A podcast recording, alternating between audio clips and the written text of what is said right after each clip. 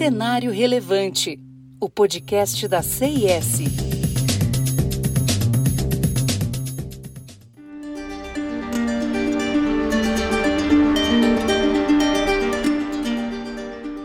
Após décadas investidas em negócios com fornecedores de insumos na Ásia, multinacionais americanas e europeias agora podem fazer mudanças.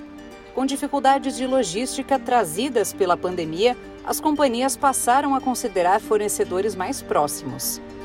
Para o presidente do Banco Interamericano de Desenvolvimento, BID, Maurício Caroni, o movimento deve ser encarado como grande oportunidade pelo Brasil e outras economias latino-americanas. À frente do BID desde outubro, Caroni participou recentemente de um encontro em Madrid com empresários ibero-americanos. Na ocasião, falou sobre o apoio do banco a investimentos na América Latina. Em outro momento, em São Paulo, realizou uma apresentação a representantes de empresas de diversos países, onde explanou sobre investimento em infraestrutura no Brasil. Em entrevista ao Valor, disse que um ponto-chave na pandemia colocou em alerta muitas empresas no Ocidente.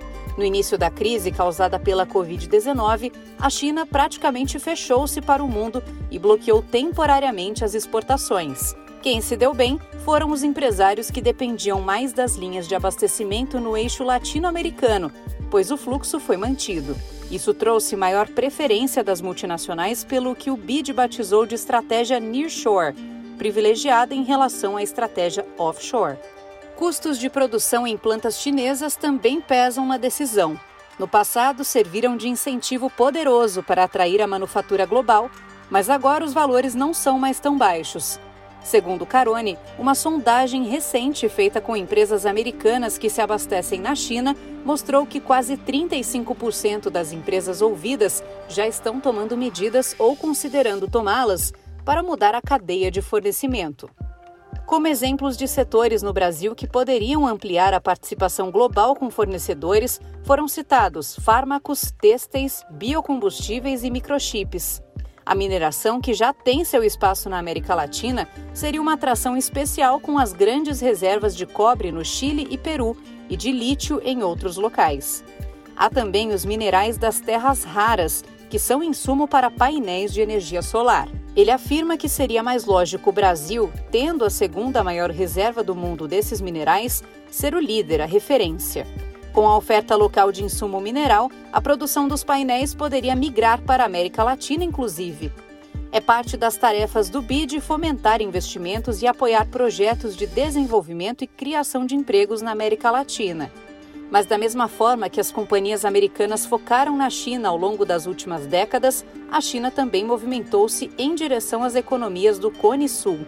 Chinesas de diversos setores se estabeleceram aqui, é importante ressaltar que Carone foi escolhido para o BID após uma forte mobilização do governo Trump, quebrando a tradição de latinos no banco.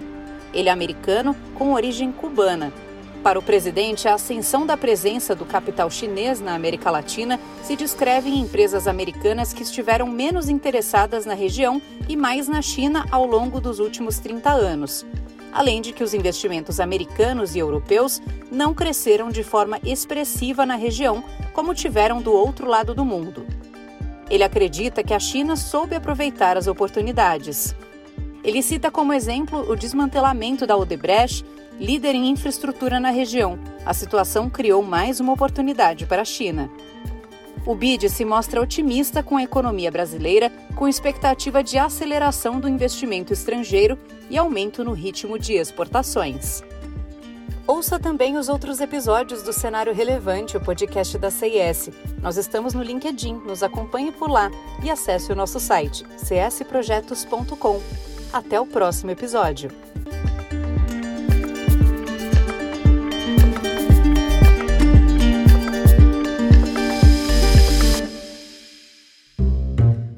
Cenário Relevante, o podcast da CIS.